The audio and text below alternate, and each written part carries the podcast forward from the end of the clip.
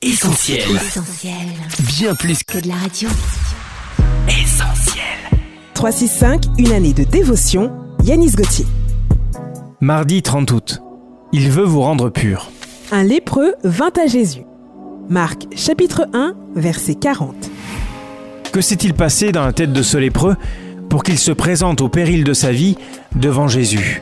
Selon les règles, il aurait dû s'annoncer en criant Impur, impur Mais il n'en fut rien. Ce mort-vivant, quitte à se faire lapider, voulait à tout prix plaider sa cause. Et il dira Si tu le veux, tu peux me rendre pur. Bien qu'aujourd'hui 90% de la population soit immunisée contre la lèpre, une autre forme de lèpre touche l'humanité tout entière. C'est le péché.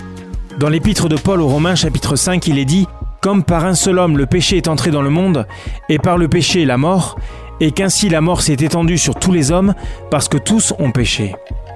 À l'heure actuelle, vous subissez peut-être les effets néfastes du péché qui ronge votre vie et vous sépare de Dieu.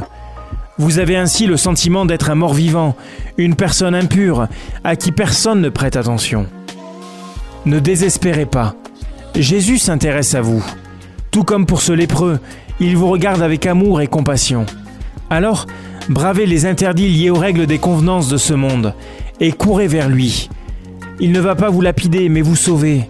En effet, dans l'épître de Paul aux Romains, nous lisons Là où le péché a abondé, la grâce de Dieu a surabondé.